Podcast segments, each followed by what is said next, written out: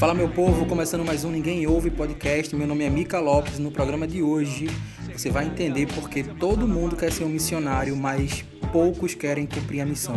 Fica aí que é logo após a vinheta eu tô de volta. Valeu!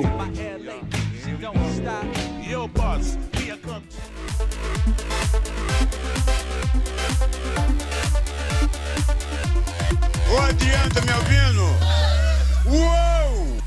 Estamos de volta aqui com mais um Ninguém Ouve e para bater esse papo com a gente hoje eu trouxe aqui o Igor. Igor foi o meu, o meu líder lá na escola da, da Shores of Grace.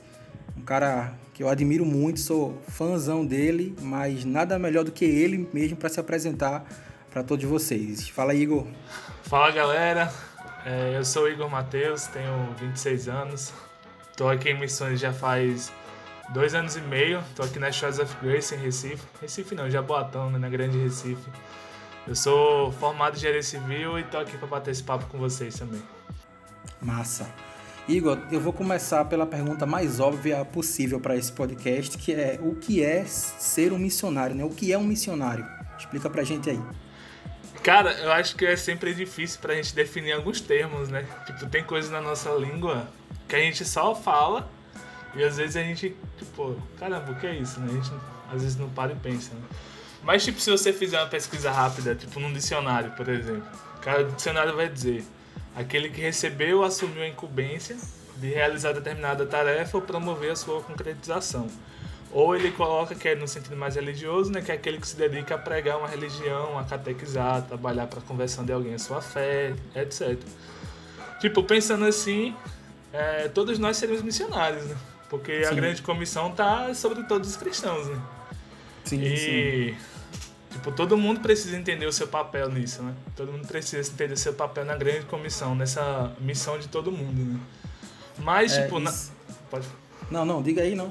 Pode seguir. é, mas assim, na prática da igreja, o que a gente chama de missionário é aquele que é enviado a algum local para fazer parte de uma obra de cuidado, da evangelização de pessoas, Sim. de plantação de igrejas. No meu caso aqui, eu estou numa base que a gente tem muitos projetos sociais e a gente tipo tá numa grande cidade, num... algumas pessoas falam que é tipo, a capital do Nordeste, mas principal, uma das principais cidades do Nordeste mesmo, né? E então a gente enfrenta muitos problemas urbanos aqui e nós estamos lidando diretamente com essas coisas, tipo, muitos, muitos problemas sociais mesmo, né? Que a gente vai conversar durante o programa. E isso, era, e isso que, que você falou, né? Que é, ser um missionário é um, é um papel de todo mundo que é, que é cristão. Isso é curioso porque criança na, na Assembleia de Deus, eu tenho um conceito completamente diferente sobre o que é ser um missionário. Né? Porque na, na minha época de infância, né, da, na Assembleia de Deus, era aquele cara que ia para, sei lá, ia para o Japão, para o, pra o Equador, abrir uma igreja. África, tipo, né? ia pra África e assim, era um pastor bem idoso ia com a esposa dele e ficava lá um ano e vinha. E assim, eu eu, eu como criança nem enxergava que o missionário era isso, era uma pessoa já idosa, com muita experiência e que tinha que ir para um país distante, abrir igrejas, né? E aí só depois de muitos anos, e aí eu conheci a Chores e tal, eu fui entender de fato o que é um missionário, né? Que ele pode também trabalhar em outros países, mas também aqui, né? Aqui em Recife tem missionário trabalhando aqui. Isso era uma coisa que na minha cabeça até uns anos atrás eu não conseguia nem entender direito o que é isso, mas é pelo contexto que eu vivia também, né? Na época da, da Assembleia. Infelizmente, assim, isso é o contexto de muitas igrejas no Brasil. né? Porque você faz, por exemplo, você vai num culto de missões na igreja, né? Você vê a igreja, cara, em chamas ali, né? Quem quer ser Bandeira, missionário? tudo, né? Todo mundo grita, levanta a mão. Só que às Canto vezes. espanhol, coisa. Só que às vezes, cara, no seu caminho de casa pra igreja, você encontra um morador de rua, você encontra uma, uma mulher se prostituindo, você encontra uma criança em, tipo, em vulnerabilidade, você encontra várias dessas coisas. Mas, tipo, no seu caminho de sua casa até o culto de missões, tipo, eu tô usando o exemplo do culto de missões, né? Tipo, você Sim, não faz sim. nada nesse caminho até lá, né? O- Eu lembro do Gregório, Gregório McNulty, que foi uma das minhas referências, cara, na minha vida. É, eu lembro que uma vez ele, ele. Não lembro se foi na conferência que eu fui com ele ou se foi alguma coisa que eu assisti no YouTube, né? Porque eu vi muito vídeo do Gregório na minha vida. Você conhece o Gregório? Sim, conheço. Cara, ele foi tipo uma referência no Brasil, assim. né? E no culto ele falando, cara, meu sonho é estar numa conferência de missões em que o primeiro dia que esteja cheio, tem uma galera aqui, mas o segundo dia não tem ninguém, cara. Que as pessoas entendam as coisas. E, cara, quando você estiver indo pra igreja, tu vai ver tanta coisa, você vai querer pregar o evangelho, você vai querer fazer algo para as pessoas, tu vai chegar atrasado no culto, tá ligado? É, velho. E, mano, tipo, o Gregório sempre fez essa referência pra mim, né? O Gregório sempre.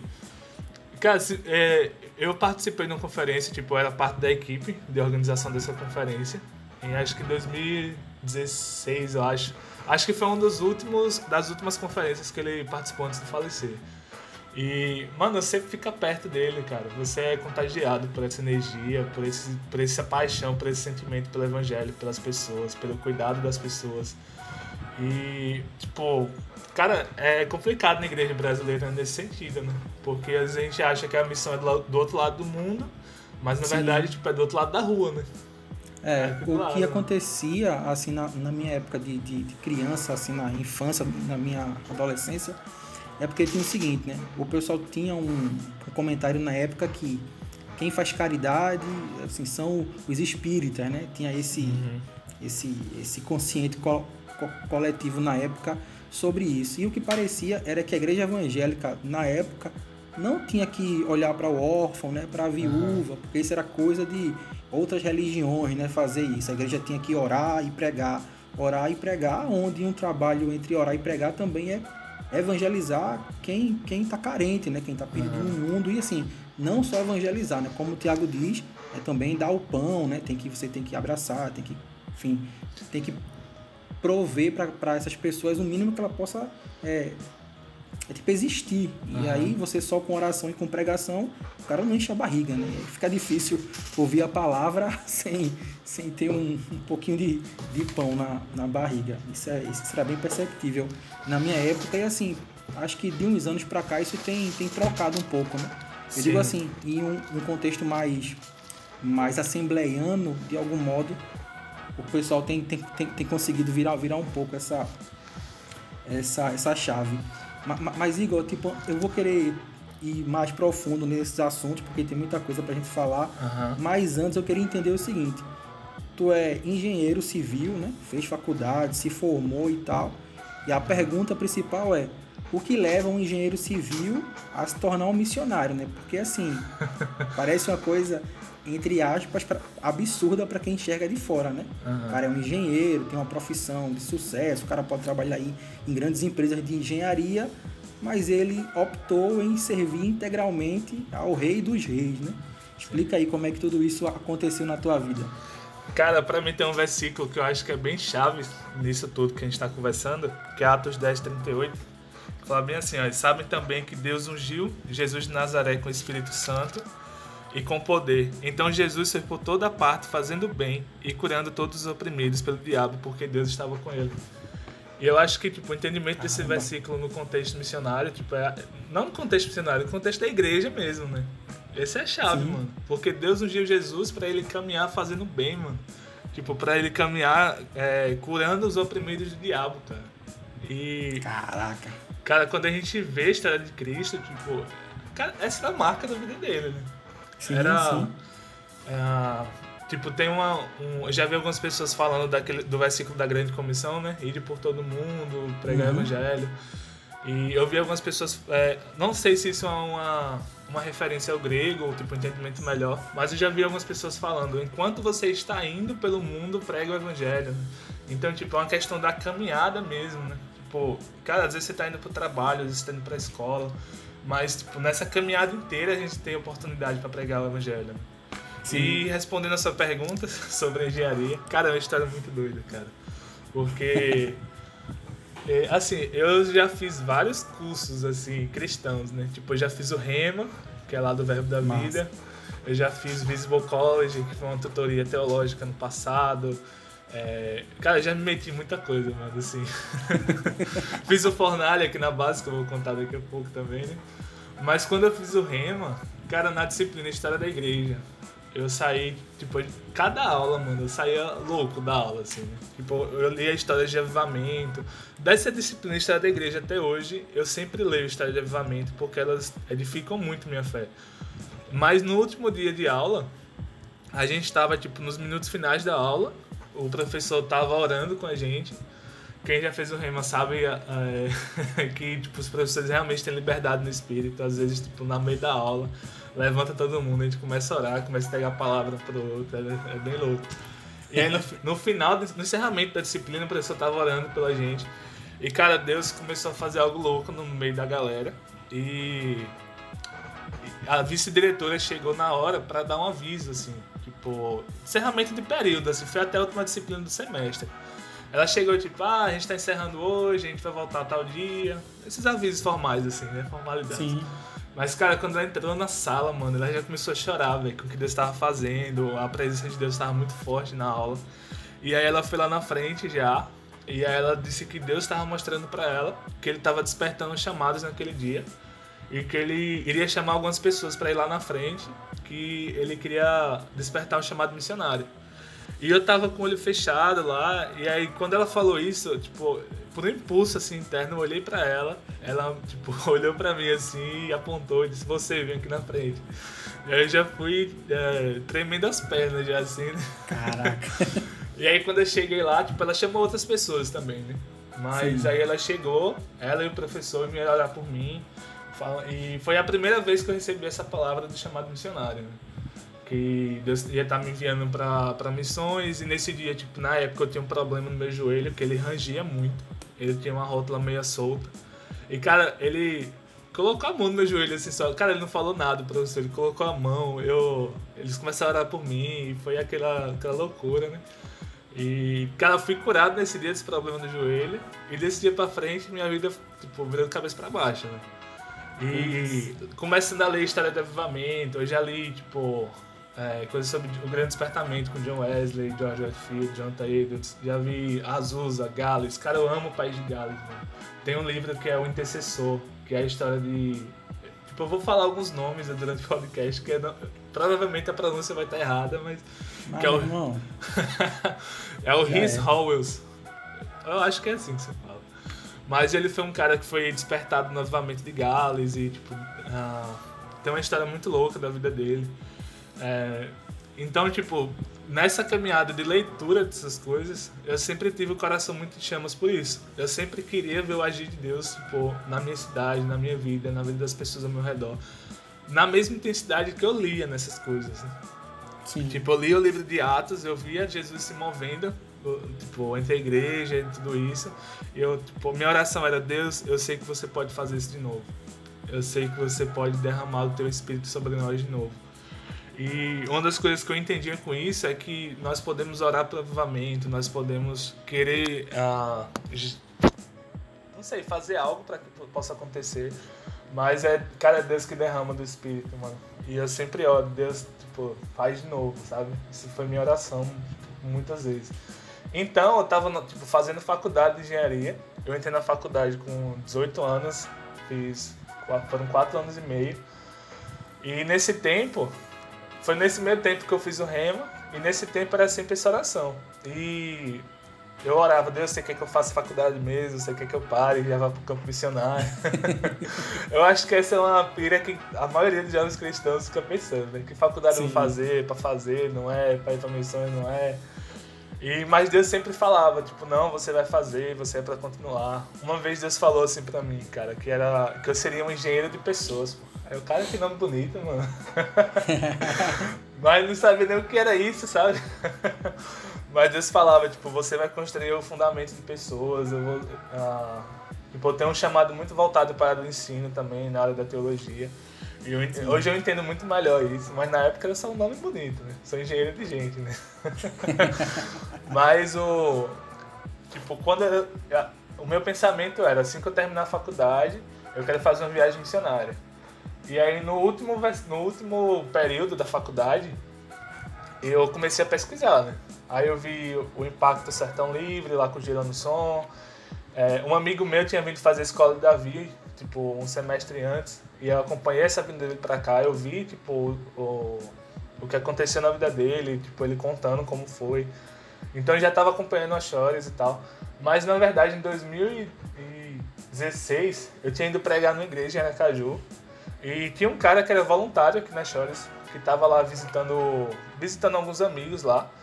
E no final da pregação a gente saiu pra lanchonete, a gente ficou conversando. E eu conversando com ele, ele olhou pra mim e falou: Cara, você já é da Chores e você não sabe. E eu, tipo, Caramba. mano, nem sei o que é Chores, mano. Nunca nem vi isso na vida. Mas aí eu fiquei com isso na cabeça, né? E eu, quando eu tava orando no último período, e aí eu senti essa confirmação de que eu deveria vir pra Chores, para Fornalha. E, cara, no dia que eu senti mesmo a confirmação Deus falando, cara, você vai pra Fornalha, eu abri o Instagram, assim, aleatoriamente, né? E a primeira publicação que tava era inscri- inscrições abertas, Fornalha 2018. E eu, cara, é pra eu ir mesmo. Aí eu fiz a inscrição, preenchi o formulário. E você sabe como foi, como é, tipo, essa etapa de. Você faz a inscrição, envia o formulário, Sim, sim. aí aguarda até ser aprovado. Só que nesse meio tempo, tipo, cara, o TCC foi muito complicado, velho. Eu tava, tipo, não dormia direito, tava... Quem já fez TCC sabe a loucura que é, né? E nesse meio tempo, cara, eu bati meu carro, velho. Eu tava dirigindo, tipo, em trânsito e tal. Aí o carro da Era o frente... inimigo impedindo os planos de Deus. Cara, o carro da frente parou e eu não parei, mano. Aliás, eu parei dentro do outro carro quase já, né? Mas no outro dia eu levei o carro da outra pessoa na oficina. Tipo, meu carro eu deixava lá, sem consertar, até ter grana pra isso, né? Mas o carro da outra pessoa eu precisava fazer o reparo, né? E aí eu levei o carro da outra pessoa na oficina e quando o cara fez o orçamento, cara, foi o mesmo valor da escola, mano. Ixi. Aí eu olhei, caramba, eu vou ter que pagar a escola, vou ter que pagar esse carro. Tipo, eu não tenho condições de fazer os dois ao mesmo tempo, né? E aí eu, é, eu comecei a, tipo, a questionar, assim, a questionar não, eu falava, tava falando que eu não vinha mesmo, que eu não tinha grana pra isso e tal. E, mas aí um dia Deus, Deus falou pra mim, tipo, você precisa entender que sou eu que tô te levando pra lá, não é você que tá se levando. E você, vai, é, você precisa entender que eu vou prover tudo que for necessário pra isso. E aí quando Deus falou isso, tipo, isso gerou convicção no meu coração. E eu comecei a falar, eu vou. Não sei como, mas eu vou. E aí apareceu uma pessoa, pagou o curso pra mim, o fornalha. Eu juntei, consegui juntar uma grana pra pagar passagem, dinheiro pra gastar aqui e tal. E aí eu me formei em final de outubro de 2017. É, o meu irmão ele tem uma construtora lá na minha cidade. E assim, o plano da família era que eu iria me formar e iria ser responsável técnico da construtora, né? Tava tipo tudo encaminhado. Eu tinha ah, uma profissão já, uma profissão não, um emprego, né? Já pra ir. Mas Tudo garantido. tudo garantido, cara. E aí, em janeiro eu vim, fiz o Fornalha. Em janeiro de 2018. E, cara, o Fornalha, tipo, virou minha vida de cabeça pra baixo, né? É, doido, né, velho? Meu irmão, quem, quem não foi, precisa ir pro Fornalha, velho. Porque é surreal. Cara, é muito intenso o que a gente vive aqui, né? Tipo, eu passei três Sim. semanas de aula aqui e uma semana no sertão, né? Então, tipo, na, na segunda semana já tá, tipo, Deus é aqui que eu quero ficar. Eu não quero trabalhar, eu largo tudo, eu não, Abro mão dos meus sonhos, É. dos meus planos. Acho, nem encontrei assim, né? E eu sempre orava ali, Deus, eu preciso, tipo, eu quero ficar, eu quero ficar. Mas Deus não falava nada, mano. E aí acabou a escola, eu tinha que ir embora, né? Não podia ficar aqui. Sim. E aí eu voltei pra casa. E aí quando eu cheguei em casa, cara, tipo, só de entrar na porta eu ouvi a voz de Deus falando: é, Você precisa trabalhar um tempo e honrar sua família. E aí eu, "Então tá bom. Se o senhor tá falando, então vamos fazer, né? E aí eu cheguei em casa, tipo, numa sexta-feira. Na segunda já tava na construtora já. Já trabalhando. Trabalhando lá, tipo. é, a gente tinha vários planos, assim, pra construtora, de crescimento e tal. Só que no, no final de março, o Carlos Cardona, que era o diretor das escolas aqui, hoje ele não tá mais aqui em Recife, ele foi lá pra Colômbia, que ele é de lá, que ele vai abrir um Charles Colômbia. É, ele mandou um e-mail pros ex-alunos perguntando se a gente queria participar es- de, do staff da próxima escola, que seria o Experience, que é uma escola de três meses que a gente tem aqui, que é tipo, é nossa escola que dá realmente esse contato com missões, né? Fornalha é um primeiro contato, a gente vai em alguns evangelismos e tal, mas é bem rápido. Mas o Experience a gente realmente tipo, ins- insere a pessoa na vida missionária. Tipo, ela vai passar três meses participando dos ministérios como qualquer missionário aqui. né? E e aí eu, tipo, na mesma hora que eu recebi e-mail, eu respondi, claro, claro que eu vou, mano. Claro que eu quero ir. Eu, tipo, não deu tempo nem de orar primeiro, tá ligado? já respondi, eu quero ir, eu quero ir. E, e aí nesse processo eu já comecei a conversar com a família, que eu já tava indo, tipo, pra mais três meses fora. É, aí fica aquele impasse, né? que choque, hein? Cara, eu passei cinco anos fora, né? Porque eu fiz faculdade em outra cidade. Aí acabou a faculdade, voltei pra minha cidade, que lá no interior lá não tem, não tem universidade de engenharia civil.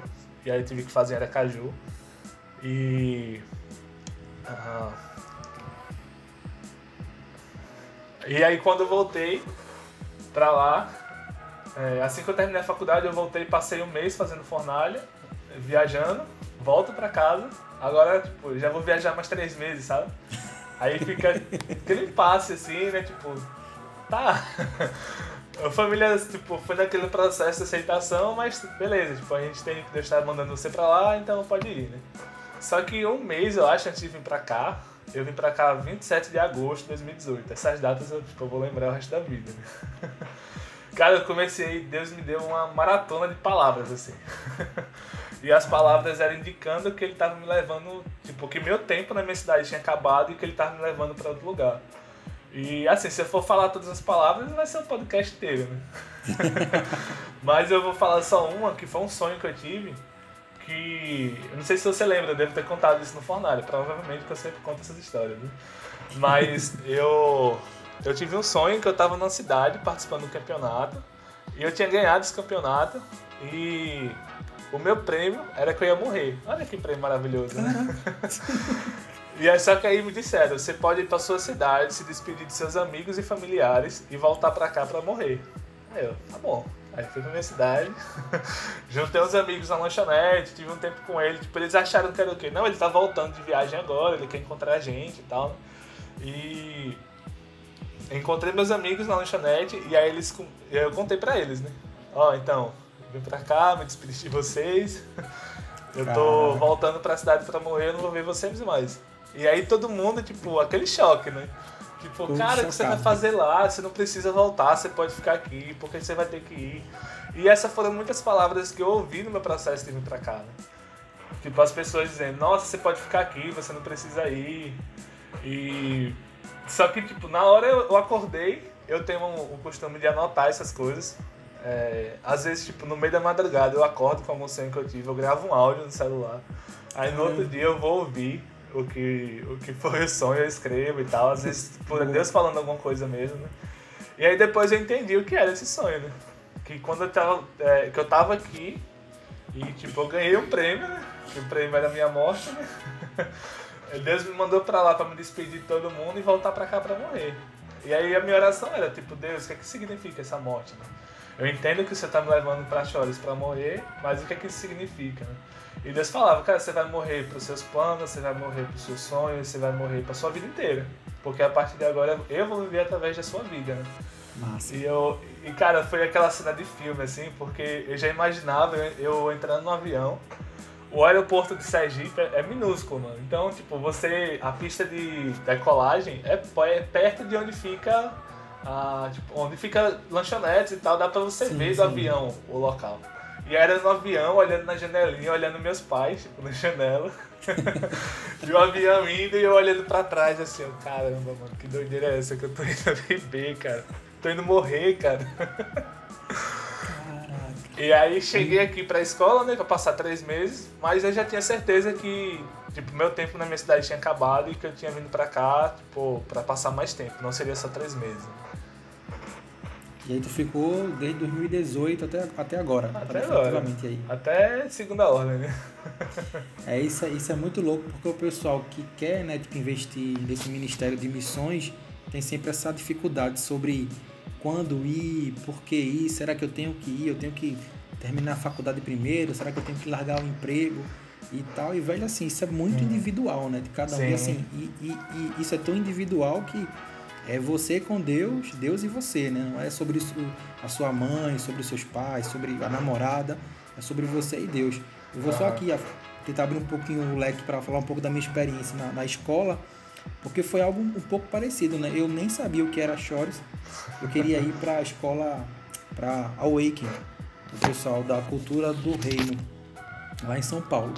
Mas aí era São Paulo, ia, não ia dar passagem, cara tal. Aí a prima minha me falou, ó, tem lá em Jabotão, a Chores. Velho, eu não sabia o que era, mas quando eu descobri, eu sabia que eu precisava estar lá, né? A minha esposa perguntava, pô, mas isso é o que eu fiz? Irmão, eu não faço ideia do que é uma escola de missões. Mas eu preciso estar nesse local assim que começar aquilo. E assim, e é louco isso que eu falo sobre como isso é muito individual, porque o teu caso foi para ir e ficar, né? Uhum. No meu caso, eu, eu sentia que eu precisava ir para voltar e ser alguém diferente do que eu vinha sendo, né? E realmente assim a escola ela foi transformadora para mim, para minha família, para o meu casamento, para tudo, né? Assim, tipo, o jeito que eu, que eu enxergo a vida hoje é completamente diferente de como eu enxergava antes. E tipo a Chores tem um papel fundamental nisso, porque Deus ele trabalhou muito ali, sabe? Aqueles dias. Era, assim, são dias únicos que a gente lembra hoje com muita saudade, né? Todo mundo que, que vai para a escola quer voltar, quer, quer ter esse, esse ambiente. Mas eu lembro muito bem do penúltimo dia, né? Eu fui no último dia, quando o Carlos falava: Isso aqui é muito bom, mas a vida real começa quando você voltar, né? Uhum. Então, assim, aqui é. Aqui o fogo queima domingo é domingo, mas lá fora na sua casa pode ser que não seja assim. E aí que, que o cara tem que lembrar do que viveu, tem que orar e tal. E assim, velho, quem, quem, quem quer realmente é, é, dar esse, esse passo tem que participar de um local como esse para poder ver se uhum. realmente o seu ministério é, é na sua cidade, em outro país, sabe? Ou, ou não, de repente é você ficar na, na sua igreja, trabalhando em algo lá e tal, interno. Realmente é algo bem pessoal de, de você com Deus. Uhum. Tipo, cara, pra mim assim, é, nas nossas escolas a gente recebe muitas pessoas, né? Tipo, na minha escola tinha 75 pessoas, se não me engano. No Fornalha do outro ano tinha 93. Tipo, era muita gente. E a gente já tava, tipo, entrando no limite, assim. É tanto que na sua escola a gente abaixou um pouco a quantidade de vagas para poder ter esse contato mais pessoal mesmo com os alunos, né? Tanto que na sua escola acho que foram 40 pessoas. Isso. Mas você vê, tipo, o fluxo de pessoas que passam aqui e, tipo, o nosso objetivo não é que essas pessoas fiquem aqui, né? O que a gente quer é que essas pessoas sejam despertadas para que na igreja delas elas possam servir naquele lugar, né? Porque Sim. às vezes as pessoas querem ir para missões sem nunca ter servido a sua igreja, sem nunca ter servido a sua comunidade, sem nunca ter servido as pessoas próximas. Né?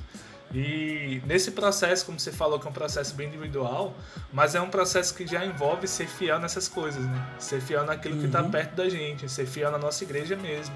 Tipo, na minha igreja eu eu me converti com 8 anos. É, tipo, eu era uma criança, né? Fui confessar meus pecados. Tipo, eu tinha roubado o lápis do amiguinho. era... Meu irmão, ele se converteu com 18, ele tem 10 anos a mais que eu. E ele entrou na igreja e eu já fui junto com ele. Mas, cara, desde os 8 anos eu tava, tipo... A gente fazia estudo bíblico na igreja.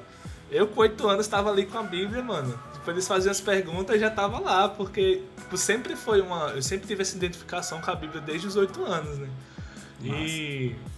Mas, tipo, nesse tempo todo eu fui líder de jovens na minha igreja. Eu participei de um projeto na faculdade que a gente fazia seminários de apologética com pessoal de outra igreja. Uhum. Tipo, cara, no meu tempo era Caju, eu ficava lá de segunda a sexta em Caju e final de semana eu voltava pra minha cidade. Mas de segunda a sexta, mano, eu me envolvia com tanta igreja, mano. Hoje, quando eu volto, eu olho, são vários grupos de amigos, assim, espalhados, um de igreja tal, outro de outra igreja outro lugar. Mas é, nesse tempo eu sempre estava envolvido com algo, né? Eu sempre estava servindo as pessoas com alguma coisa. Na minha igreja, cara, eu, eu tocava, eu toco teclado, né? Eu participava de quase todos os cultos de mulheres da igreja que tinha, porque não tinha homem, tipo, não tinha mulher que tocava na época, né? Hoje já tem, graças a Deus, né? Mas tinha culto de mulher que tinha 100 mulheres na igreja e eu no teclado, mano. Chame no teclado e vinha aí, lá com aí vinha aí, uma barrazinha debaixo do braço. Mas, tipo, a gente precisa dessa. Entender que a gente precisa servir a nossa igreja, mano. Antes de Deus enviar Sim. a gente para missões, para outro lugar, é, a gente precisa tipo, dessa vivência de servir nossa comunidade e é assim que a gente descobre o nosso propósito. Porque eu descobri meu propósito não foi buscando por ele, mano, foi servir na igreja. E servir na igreja, eu fui, tipo, cara, tipo, eu tenho mais habilidade aqui, meu coração queima mais nisso. Tipo, desde, tipo, sei lá, 19 anos que eu já tinha essa, esse sentimento de que Deus me levaria para trabalhar ah, com missões mas também com o despertamento da igreja no, no caminho missionário. E porque na época eu tenho um blog, né? Eu escrevia na época e às vezes eu escrevia. Hoje eu vejo os textos que eu escrevia na época, era sempre aquele ímpeto revolucionário. Né? Tipo, a igreja tá errada, a igreja tá fazendo isso. E hoje eu olho, cara, por que eu tava escrevendo essas coisas, mano? Às vezes, tipo, eu entro, no, meu blog e saí arquivando um monte de texto, É, mano. E, a mas, internet não esquece, né? é, cara, não dá não. Ainda bem que eu não sou famoso, né? Que aí eu teria sido cancelado algumas vezes. né? É, mas o. Cara, a gente descobre a nossa chamada é, é assim, é servir na igreja. Né? E. Às vezes a gente tipo, começa a estudar teologia, por exemplo, aí a gente começa a ver, a achar que nossa igreja está errada em muita coisa. A gente já quer tipo, ser o revolucionário que vai transformar a vida da igreja porque está fazendo isso errado, porque está pensando errado, porque o pastor é isso, porque o pastor é aquilo. E, cara, a gente precisa se colocar nessa posição de servo primeiro. Tipo, tem um livro aqui que é Recomendações a Jovem Te- Jovens Teólogos. E ele fala tipo, de pessoas que estão no ministério, tipo, que estão no seminário, né? E ele fala sobre um caráter orgulhoso que é gerado nessas pessoas que às vezes começam a estudar teologia, começam a aprender algumas coisas. Que, tipo, no Rema mesmo isso era muito comum. Às vezes tinha alunos que aprendiam uma coisa no Rema, aí dizia, cara, minha igreja tá fazendo errada, tipo, eu não posso ficar lá. Eu, O cara já ia. Abaixa o pastor, tereré, derrubem os muros e aquela Deus revolução. não habita assim. em templos e tal. O cara vai. É, e no, nesse livro o autor fala que muitas vezes a gente joga pessoas para baixo com nossas atitudes, sabe?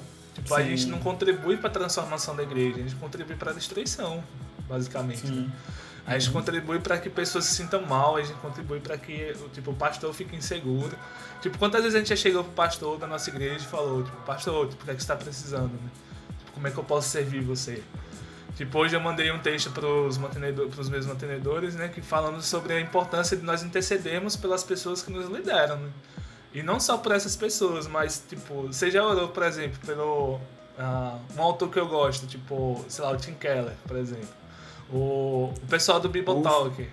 que Ou eu- Francis Chan. Isso! Que eu gosto pouco. Tipo, cara, às vezes a gente é alimentado por essas pessoas, mas a gente nunca parou um momento pra orar por uma pessoa dessa, Putz, verdade, tá ligado? Muito verdade isso. E, cara, todos nós somos seres humanos, pô. Todos nós estamos passíveis a erros, às falhas. E, por exemplo, é, é difícil a gente ver ministérios como o do Billy Graham, que é um cara que teve um ministério gigantesco, mas chegou no final da vida sem escândalos. Tipo, o FBI investigou Sim. a vida do cara, tipo, finanças, dinheiro. Era muito dinheiro que rolava no ministério dele. E não encontrou nada, sabe? E, mas, tipo, é porque o Billy Graham é. Nossa, ele é o santo, cara. Tipo, cara, a igreja precisa aprender a cuidar mais dessas pessoas próximas, sabe? A cuidar. Por Sim. exemplo, a gente vê um Ravi Zacarias que, que morreu, faleceu recentemente e que foi, tipo, descoberto vários escândalos no nome dele. Cara, o meu sentimento quando eu vejo essas histórias é só uma. Tipo, cara, poderia ser eu essa pessoa. Total. Porque a gente se ilude com dons e habilidades, tá ligado? E a gente precisa aprender a valorizar o, o, o caráter, o fruto. A gente precisa, tipo, perder esse encanto apenas pelos dons. Que isso na igreja pentecostal, tipo, cresceu muito. Né? Você viu um cara pegando palavra, orando em línguas, é, irmão, é ungido, né? Fala não, velho. Só tem. E, e, e, assim, né? E também tem outro, tem um, tem um outro, um outro ponto sobre isso, que é o líder que supervaloriza os dons que ele tem, né? Então o cara já se põe em um papel é, intocável, né? Então assim, ele é o cara que tá sempre feliz, sempre, sempre com a fé lá em cima, sabe? Sempre em contato direto com Deus ali, é brother. Tudo, tudo que eu oro acontece, eu tô super bem, sabe? E, bicho, e a vida não é assim o tempo todo. Principalmente para quem é líder, né? Então, assim, o cara às vezes que tá lá em cima, como, como um líder, né? Como um expoente de alguma, de alguma denominação, de algum segmento, o cara também não quer se, se revelar como vulnerável, né? Uhum, Porque ele acha que isso vai ser uma fraqueza uhum. para ele. E aí pronto, aí de repente o cara morre, aí, aí tem dezenas de escândalos aí que a gente não sabia, mas porque o cara às vezes tinha um pecado ali que ele não não não quis expor, porque o público dele enxerga muito isso, né? Que é um cara é um tipo é um, um, um vingador, né? O cara é um homem homem de ferro. Isso é, isso é muito ruim, né? Eu vi um, um texto do Ângelo Basso há, um, há um tempo atrás que ele falou sobre isso, né? Que ele estava cansado, triste, exausto, deprimido. E você acha impossível, né? Porque ele parece um viking, sabe? Tipo, uau, apocalipse, pá, sempre ali É. naquela pegada. Mas o cara é humano, entendeu? Então, assim, tem que cuidar também dessas pessoas que dão tanto pra, pra igreja, né? Mas no meio pentecostal, que é o que eu vivenciei mais, isso é complicado, porque parece que quanto mais Deus dá, mais invulnerável o cara tem que ser, né? Para poder comprovar que tá recebendo. E uma hora esse, essa, essa casca quebra, né? E aí é pior, porque quando quebra você acaba de vez. É é bem, bem complicado isso. Uma hora a conta chega, né? Total. E às vezes ela chega muito, velho. cara, né?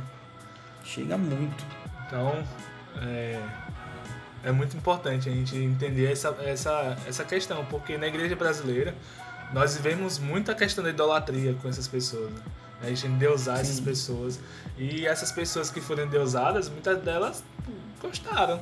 Tipo, muitas delas é tipo nosso coração, mano. Tipo, você tem milhares de pessoas, milhões de pessoas é, que gostam do seu trabalho, que gostam do que você faz e bate aquele orgulho, aquela aprovação das pessoas, aquele. é, tipo, no ministério, a gente- quando a gente menos espera, a gente está procurando pela aprovação das pessoas e não a aprovação de Deus. né? Sim. Então, Irmão, você agora. De- Deus falou com você para falar comigo. e isso eu cheguei lá em janeiro na escola, velho. Foi o que tava, tava destruindo o meu coração. Foi isso. E graças a Deus foi uma cura gigantesca. Mas, mas realmente tem, tem muita gente que vive em função disso, né? Da aprovação de outras pessoas. É, um exemplo disso eu até falei na sua escola, né? Por exemplo, eu falo pro pessoal, cara, eu não tenho problema se a gente tentar fazer uma atividade e der errado. Por quê? Porque Sim. muitas vezes é nos erros que o nosso caráter é moldado, que a gente para pra Uhum. refletir sobre as coisas, que a gente fala, tipo, tem um livro aqui que é Na Estrada com Agostinho, que é um livro muito bom do James Smith, e ele, tipo, a capa dele tem várias frases. Tipo, o que é que eu quero quando eu quero ser notado pelas pessoas, né? Tipo, quando eu me sinto frustrado no ministério, foi por quê? Foi quais as expectativas que eu gerei no ministério enquanto a isso, né? Porque, tipo, cara, um pregador, ele sempre vai querer que as pessoas, tipo, aplaudam o trabalho dele, que mostra, tipo, cara, tipo, tua palavra foi muito boa, cara. Tipo, um músico mesmo, ele quer gravar música, ele quer que as pessoas ouçam. Tipo, quando ele vê no Spotify, no YouTube, que tem um monte de view e tal, ele sente o orgulho daquilo que ele fez. Sim. A questão é quando é, é entender o, quando que a gente está roubando a glória de Deus nesse processo também, né? De quando que a gente está se movendo pela aprovação das pessoas e isso vai gerar glória para nossa vida, vai gerar elogios, vai gerar muita coisa, quando a gente está se movendo para a glória de Deus, né? Porque na glória de Deus muitas vezes a gente vai ser tipo colocado para baixo total. Por exemplo, a gente pega Elias. Cara, Elias tipo, teve que peitar um monte de profeta de Baal. E para ele ser fiel à palavra que Deus tinha ali naquele momento para ele, tipo, ele foi o único. Ele ficou sozinho, ele teve que ir para um riacho. Beber água do rio e comer a carne que, uma, que um corvo, que uma pomba, sei lá, tem que trazer para ele. E ainda chega um momento que o riacho seca, ele tem que ir. Tipo, Deus diz, vá para tal cidade que eu vou suprir você lá. E cara, eu não sei se você já parou pra pensar. A pessoa que Deus manda pra suprir Elias, cara, é a viúva lá de Sarepta, que ela tem um punhado de farinha pra comer, ela e o filho esperar a morte, mano. Tipo, a pessoa que foi a mantenedora de Elias naquele tempo, você não tinha nada, mano. É que não tinha nada, né? Total. Então você percebe que às vezes essa caminhada com Deus, de aprovação de Deus, é, os, cam- os resultados dela muitas vezes não vai ser glória para nossa vida, não vai ser elogio, não vai ser nada disso. Mas é, a nossa convicção é: eu tô fazendo aquilo que Deus mandou fazer. E isso é o suficiente. Porque, por exemplo, o Nick sempre fala, quando ele vem para o campo missionário, qualquer pessoa quando vem para o campo missionário, o que vai determinar se você vai ficar aqui ou não é o seu sim a Deus. Quando alguém vier, tipo, quando você começar a passar problema financeiro, quando você se sentir sozinho, quando você vê os problemas do ministério acontecendo, o que vai de- de- determinar se você fica aqui ou não é você continuar dizendo sim a Deus, mano. Porque os resultados nem sempre é o que a gente espera. Mas uma coisa a gente tem certeza: a missão não é minha, a obra não é minha. Eu sou apenas um cooperador da grande comissão, da obra que Deus Total. tem fazido na terra, que nem começou agora, que ela começou lá no Jardim do Éden ainda, quando Deus fala pra serpente, da barriga da mulher vai nascer aquele que vai pisar na sua cabeça e você vai ferir seu calcanhar. Então a gente está vivendo uma história que começou há milhares de anos atrás. A gente só Sim. é um fragmento dessa história, um, um pontinho assim. Mas tipo, Deus Cara. nos deu essa honra de fazer parte dessa obra, sabe? Dessa grande história. Velho, total, meu irmão. E, e, assim, isso que tu falou é importante porque o que me incomoda muitas vezes é como as pessoas elas elas elas vão chancelar o trabalho de alguém por um número. Uhum. Então o cara, sei lá, é tipo um pregador, ou o cara é um, um professor e quer, sei lá, aí tá lá numa live, aí tem cinco pessoas vendo a live do cara. O cara, meu irmão, pra ir cinco pessoas só, tipo, não, tem ninguém. Ou o cara, sei lá, escreve um, um livro, ou grava um vídeo, ou faz um podcast, que é o, o nosso caso. E aí, poxa, somente 10 pessoas escutaram, meu irmão, isso é muito pouco, pra que fazer? Assim, como se a quantidade ela fosse um, um, um validador para alguma coisa, né? Eu digo assim, gente, todo mundo aqui é cooperador de uma obra maior do que todos nós. Uhum. Então, pouco importa se tem um milhão me assistindo ou tem, ou tem um me assistindo, né? A dificuldade é, tipo, a natureza humana vai te levar a pensar completamente o oposto, né? Você tem que pensar em números, na quantidade, influência, impacto e etc e tal. Assim, isso é muito, isso é muito perigoso porque isso é uma pirâmide.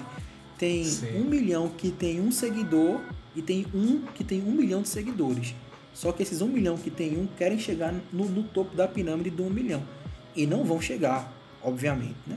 Mas o cara tá querendo correr, correr para subir a pirâmide e, velho, não precisa. Você é base da pirâmide. Vamos ser a base. Porque com muita base, o negócio vai, vai dar muito certo. É o plano de Aí, carreira assim, gospel, né?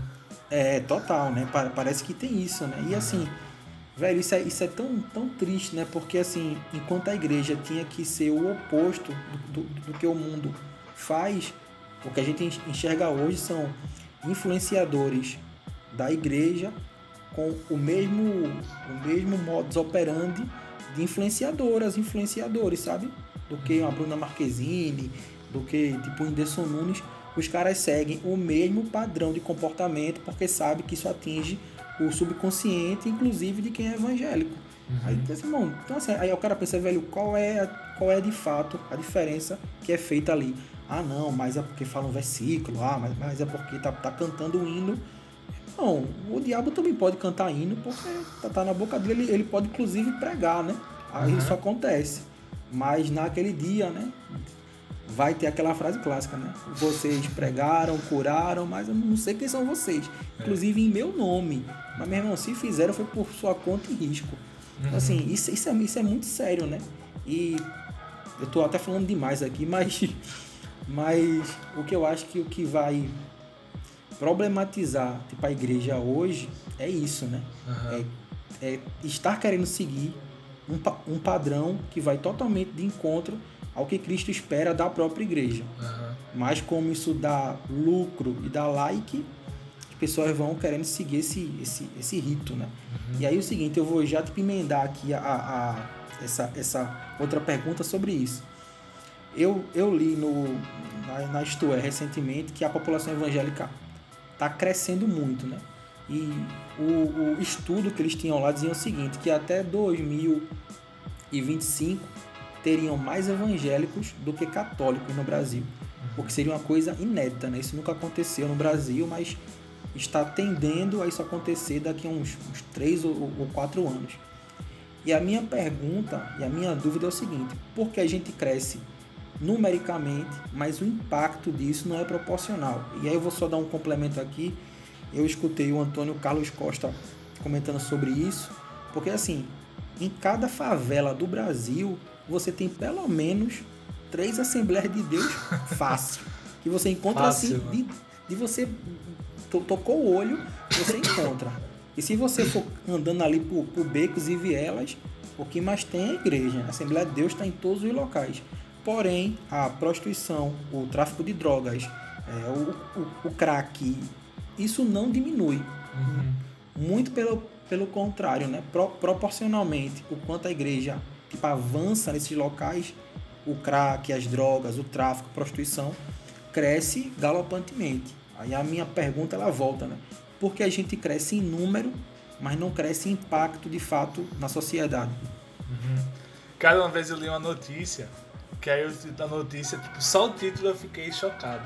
Porque falava algo de um traficante evangélico. eu, é o quê, cara? Como assim, né? Mas, cara, é, essa pergunta, tipo, dá outro podcast, né? Essa é uma pergunta que, tipo, eu vou tentar dar uma resposta, tipo, a gente vai conversar aqui, mas eu sei que ela envolve uma análise teológica, sociológica, ciência da religião muito mais profundo do que a gente vai conversar aqui. Então é até algo que eu incentivo o pessoal a buscar mais informações sobre isso. né?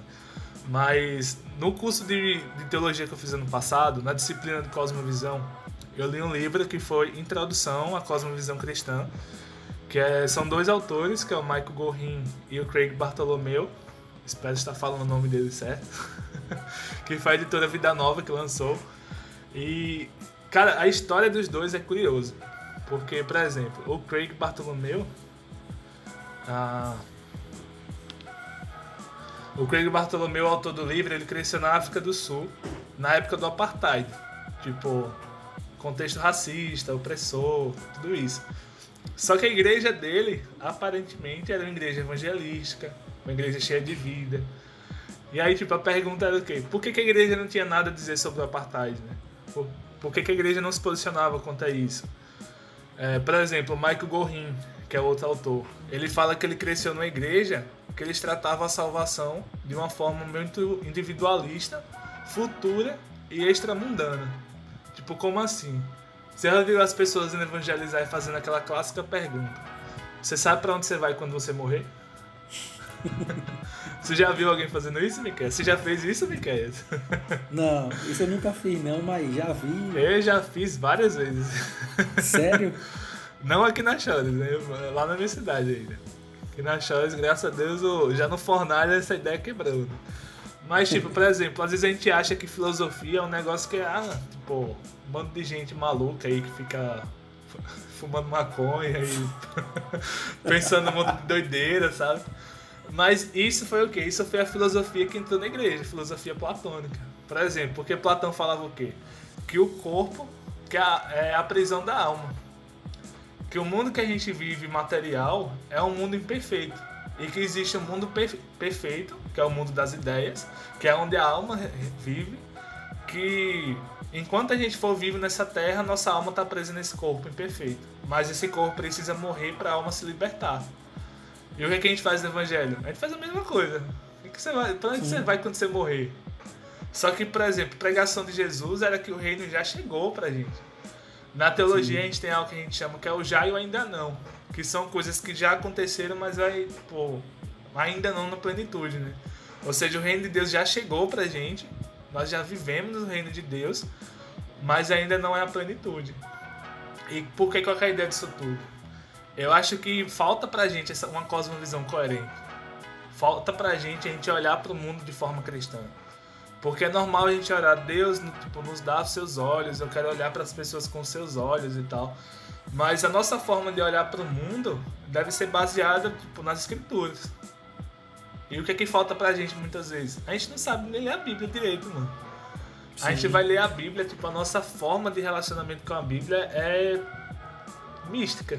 tipo, é a roleta russa de crente, né?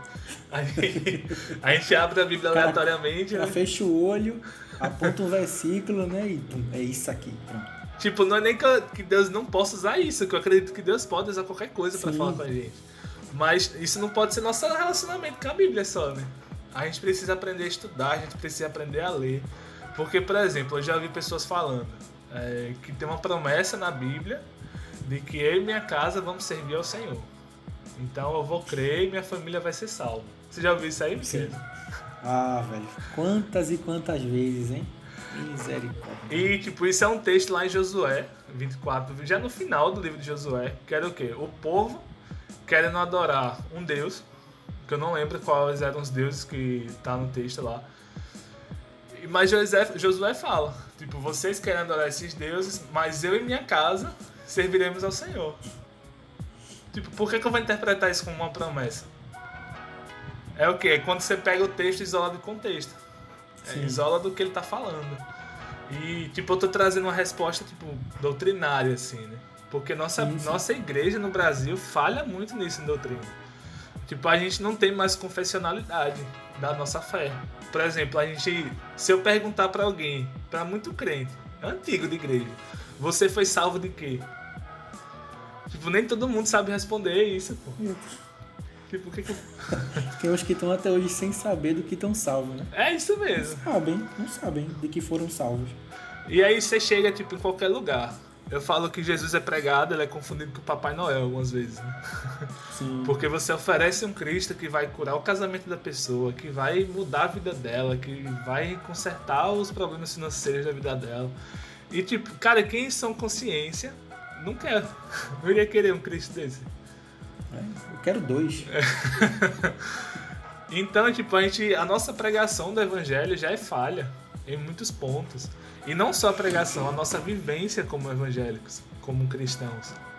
Porque, por exemplo, no grande despertamento lá do século XVIII na Inglaterra, com John Wesley, com George Whitefield, com tipo, grandes nomes da nossa fé mesmo, da história da igreja, tem um dos, dos caras que saíram desse avivamento que é William Wil- Wilberforce. Acho que eu estou falando certo. Você conhece esse cara, Miquel? Não, não conheço. Cara, o William Wilberforce ele foi muito impactado pelo avivamento. Ele tinha um relacionamento com o John Wesley. Só que ele foi um cara que trabalhava no, tipo, no parlamento, vamos falar assim, não sei qual era o sistema de governo da Inglaterra na época. Mas ele lutou contra a escravidão. Ele lutou, tipo, por muitos anos contra a escravidão. Por quê? Porque ele olhava para as pessoas, olhava para aquilo que estava acontecendo de forma cristã. Porque ele era movido por uma paixão por essas pessoas que foi gerado no avivamento. Então, tipo, em 1807, ele conseguiu uma das primeiras leis, que era a que proibia o tráfico de escravos nos navios britânicos.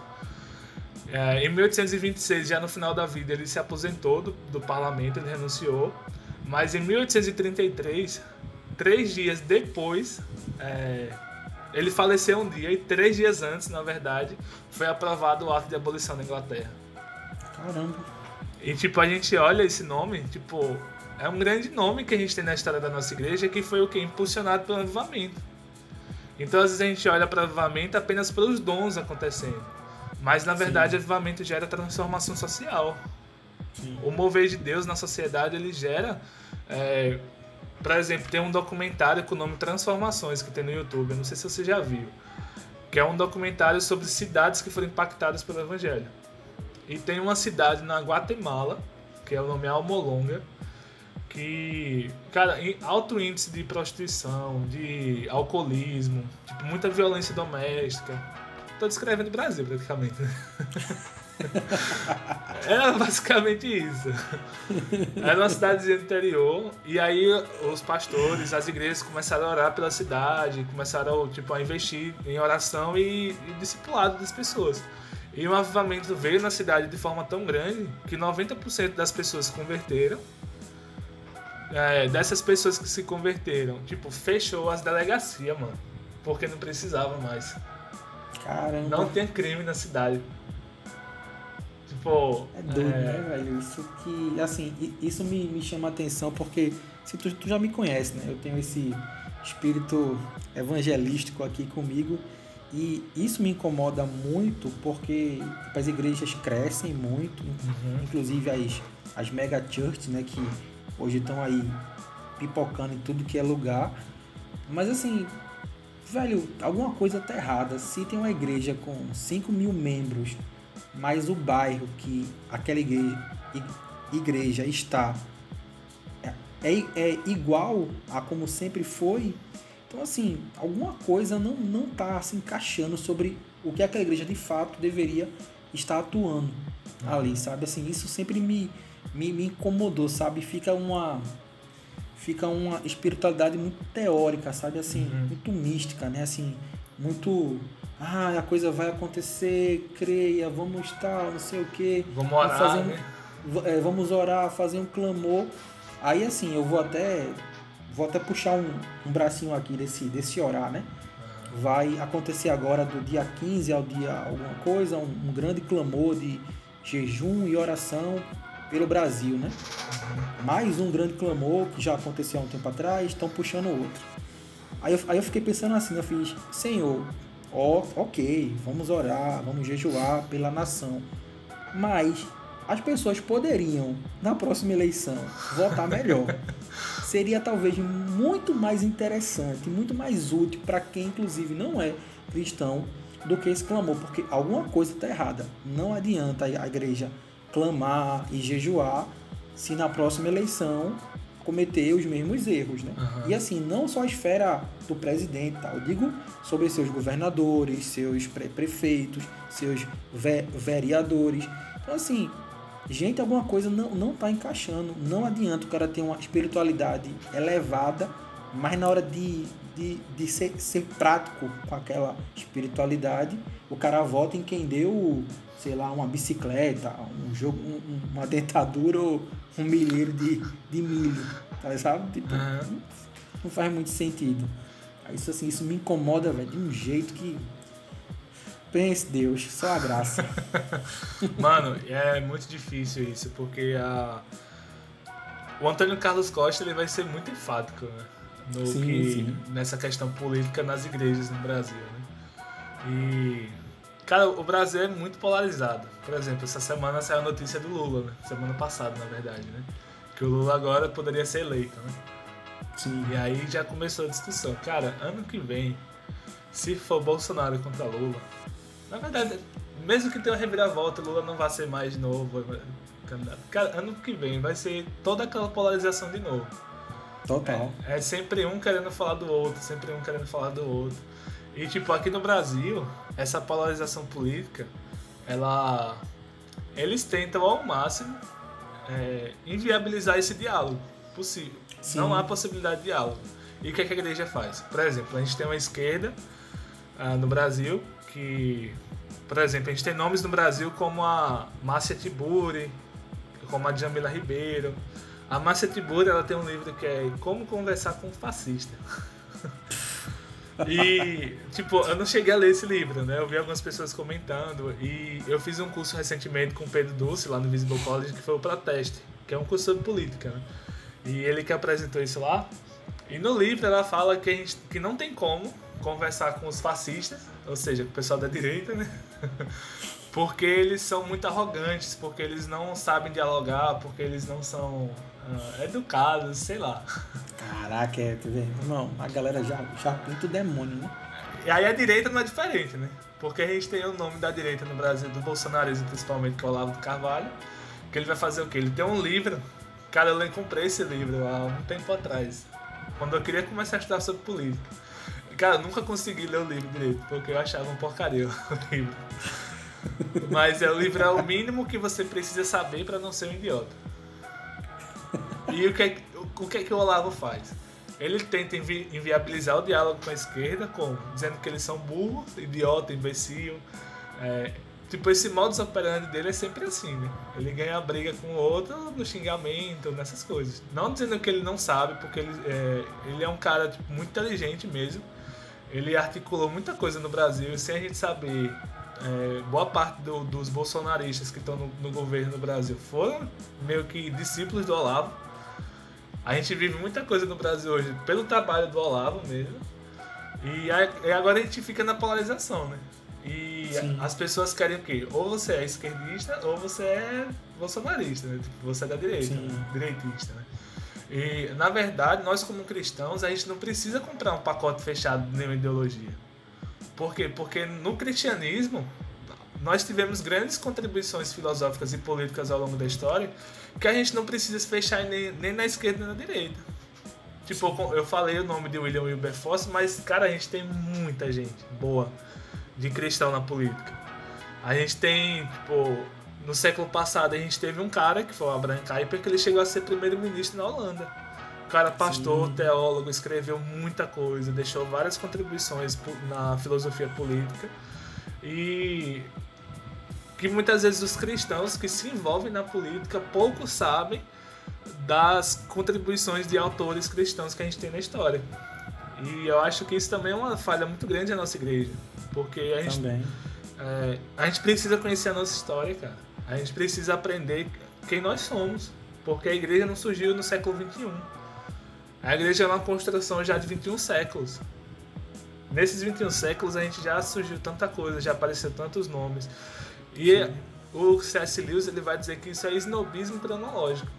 Ok, quando nós desprezamos a nossa história, quando nós não conhecemos nossa história, e ainda mais, nós acabamos nos filiando a outras ideologias, a outros pensamentos, sem nem saber o que é, nosso pensamento diz, o que o cristianismo diz. Então, cara, eu acho. Cara, é muito falha isso na nossa igreja. Tipo, na política, mas em, em, cara, em tudo, mano. Em tudo, é, em tudo. tudo. E, e, e, assim, o que me incomoda especialmente na política é porque, assim, numericamente, os cristãos são, são, são, são, são muitos, né? Uhum. E, se, e, se, e se você pegar o cristão da igreja evangélica, que é mais radical, né? Para a fé que ele segue. Ele mais segue conservador, né? Como eles falam. Isso, mais, mais conservador sobre a sua fé, Bíblia, igreja, comunidade cristã. Ele é fiel de fato àquilo. Velho, numericamente é um número gigantesco, mas é, o impacto disso é praticamente nulo, né? Porque assim, o medo que, que, que se impõe sobre essas pessoas é, ah, vão implantar ideologia X, uhum. ideologia Y e etc. Então eu vou ter que escolher um candidato completamente oposto a essa ideologia para poder para evitar que essa ideologia chegue e não que uma que uma boa cristologia seja implantada lá na política, nas escolas e etc. Então assim, o cara acaba escolhendo o candidato por medo de alguma coisa que se opõe àquilo que ele pensa. Né? Uhum. E aí fica nessa loucura né? de pegar o cara mais conservador possível, que sabe um versículo 2 da Bíblia decorado, escolhe esse cara, vota nele aí, porque se o outro entrar, vai aparecer um drag queen na escola do meu filho, ele vai sair cantando Shakira na aula de, de português, sabe? Tem essa uma loucura dessa assim. Isso é assustador. E a, e a, e a, a, a igreja tem que propor o diálogo sempre, entendeu? Propor o diálogo, explicar e tentar ter uma visão sempre cristã sobre tudo. E me incomoda porque se um, os grandes líderes, ou boa parte deles, não conseguem fazer isso, avalie o cidadão comum trabalhando de segunda a sexta, pegando um ônibus lotado, indo para o seu culto no domingo, se ele vai ter essa, essa capacidade de ter esse entendimento macro, né? Sobre qual o papel de fato da igreja na sociedade. O cara vota em quem, meu irmão, em quem a maioria tá indo, né? Uhum. É esse craninho, bora, porque ele vai evitar que os, os comunistas chineses invadam a nossa cidade, sabe? O cara vai com uma, uma parada dessa. Sim. Cara, isso é muito complicado, né, essas questões, porque acaba sendo um duelo de narrativas o tempo todo. E, por Sim. exemplo, Bolsonaro, ele se alimentou da narrativa antipetista. Porque existiu uma insatisfação no povo pelo governo do PT, de muitas pessoas. E foi o que, que aconteceu com ele. Bolsonaro soube personificar essa, esse ódio ao PT. E ele foi eleito por isso. Teve muita gente que votou em Bolsonaro, não porque sabia que era Bolsonaro, não porque, não, eu tipo, concordo com as ideias dele, é isso. Não, ele só era o cara que era o anti-PT. Então é tanto que se você vai conversar com alguém que é apoiador de Bolsonaro sobre, sobre as coisas que Bolsonaro está fazendo no governo, a resposta de muita gente é, é, mas e o PT? É, mas e Lula? Ah, não, mano, tipo, o PT foi horrível pro país também. mas eu quero falar desse governo aqui agora. o negócio é agora, daqui para o, o futuro. Uhum. E agora, no, na próxima eleição, vai ser esse duelo não de ideias, sim, não de propostas, sim. vai ser esse duelo de ódio. Porque agora o. Se Lula. Tipo, Lula é um articulador político brilhante, né? O cara é muito Sim. inteligente, ele tem um bom discurso, ele sabe comprar a galera no discurso dele. Então se ele consegue personificar agora esse ódio ao Bolsonaro, tipo, essa insatisfação do povo contra Bolsonaro, vai ser essa luta agora. Total. Cara, ano que vem, se a gente já achou a política 2018, é uma loucura. 2022 promete. Meu irmão, vai ser, vai ser, vai ser uma loucura total. E, e, o, e o que me deixa triste é que, tipo, entre a esquerda e a direita, um caminho mais centralizado seria a igreja, né? Uhum. Um discurso realmente de, de entendimento sobre o que acontece, como escolher, como priorizar, né? quais, quais as pautas que realmente importam. Mas a igreja, ela, ela, assim, né? Claro, isso não é de maneira geral, mas assim, aliás, não, não são todas, né? Mas de uhum. maneira geral, ela traz pouca explicação. Né? Ela tem um partidarismo muito forte, inclusive com profecias aí que no YouTube surgem toda hora para Bolsonaro. Tal pastor profetizou que Bolsonaro vai fazer aquilo e etc. Aparece um vídeo de uma irmãzinha lá do interior da, da Paraíba que viu Bolsonaro, profetizou não sei o que e tal. Então, assim, isso é muito ruim, né? Porque o debate não cresce. E o uhum. pior, eu, eu tinha, uma, tinha um avô, né? meu avô já morreu, mas ele foi deputado, era vereador e tal. E assim, eu conheço muita gente que está envolvido com política, né? Que trabalha com política e que também é da igreja.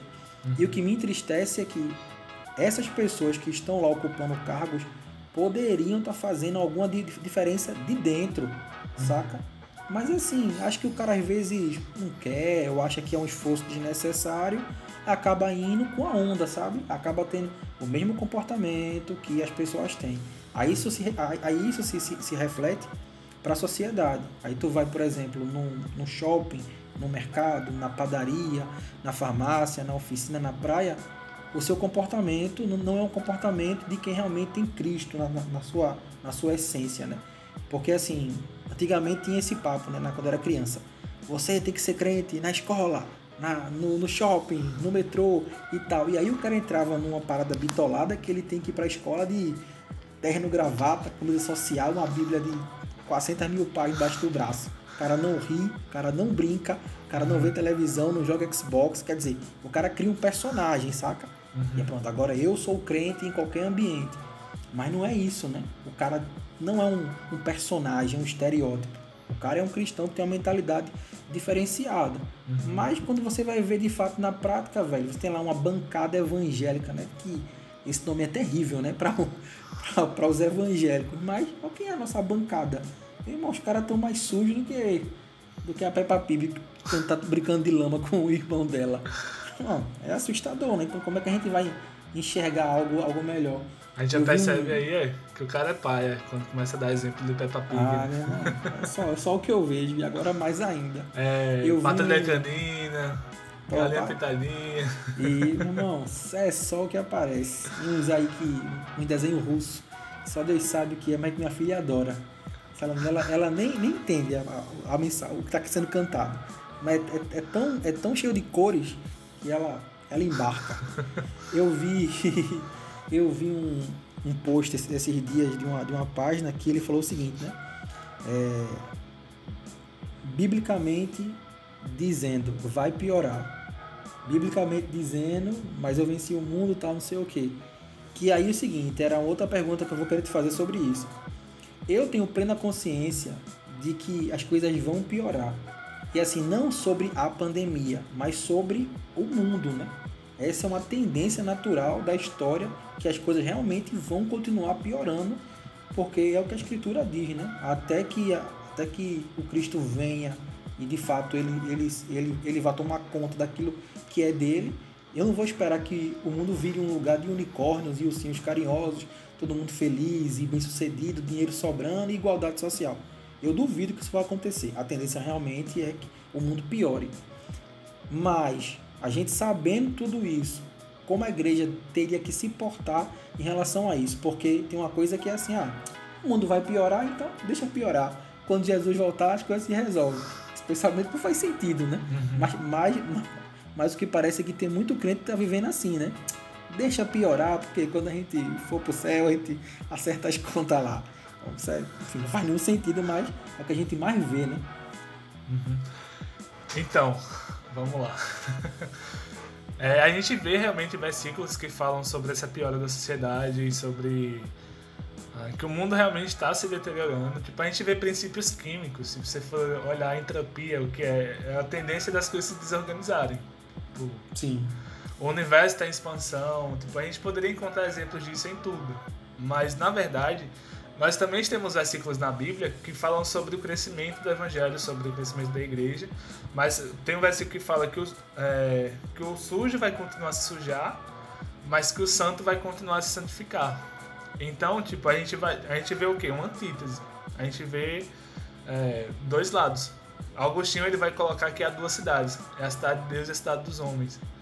E nós somos, nós é, convertidos ao Senhor, que tivemos nosso coração regenerado a Cristo. Nós somos habitantes dessa cidade de Deus, mas nós caminhamos na cidade dos homens. Como? Como peregrinos. Como alguém que está numa jornada nessa cidade dos homens, mas que está caminhando em direção à cidade de Deus. E nessa caminhada, nós somos cidadãos celestiais. Cidadãos, não cidadãos. nós somos embaixadores do reino. Nós somos pessoas que carregam uma mensagem. Nós somos pessoas que têm o amor de Cristo agindo através de nós e que Deus nos ungiu para derramar esse amor às outras pessoas. Porque, tipo, por muito tempo a imagem que se criou de Deus na igreja evangélica foi aquele cara distante que tá lá no trono dele julgando todo mundo, que tá com raiva da humanidade, que é tipo, a humanidade tipo é, tá pecando e tá lá olhando, tá aqueles pecador, tá fazendo isso de novo. E a gente falha desse relacionamento com Deus próximo, com esse Deus pessoal, esse Deus que se importa com a humanidade, que se importa com as pessoas. Porque nós como igreja, tipo, o nosso chamado lá em Mateus 5 é para ser sal e luz aqui na terra. É para sermos, tipo, é a resposta do, de Deus para essas pessoas. Tem um pastor amigo meu que ele fala que nós somos as mãos visíveis do Deus invisível.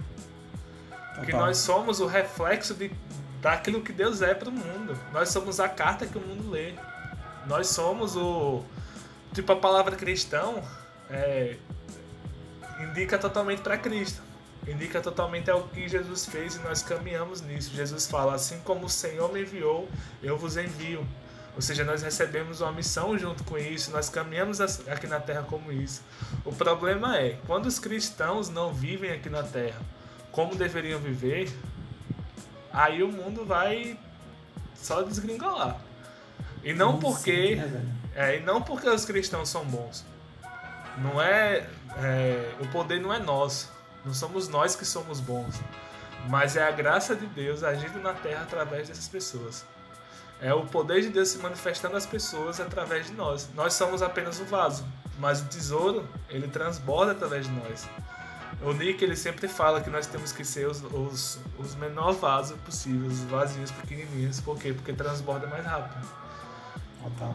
E o que eu enxergo pra gente, tipo, é que nós como igreja precisamos justamente aprender a ser esse reflexo. Aprender a estar inserido na comunidade. Por exemplo, o, nesse livro que eu li do do Introdução à Cosmovisão Cristã, os autores falam sobre a exegese cultural. O que é isso? É sobre você entender a cultura que lhe rodeia, as pessoas que estão ao seu redor. Por exemplo, o Tim Keller, quando ele foi para abrir a igreja dele em Nova York, eu não sei se ele se foi ele que plantou a igreja ou se ele só foi pastorear. Mas quando ele foi para lá, ele passou um bom tempo frequentando lugares públicos como café, como teatro, ah, tipo, locais públicos, assim, conversando Sim. com as pessoas.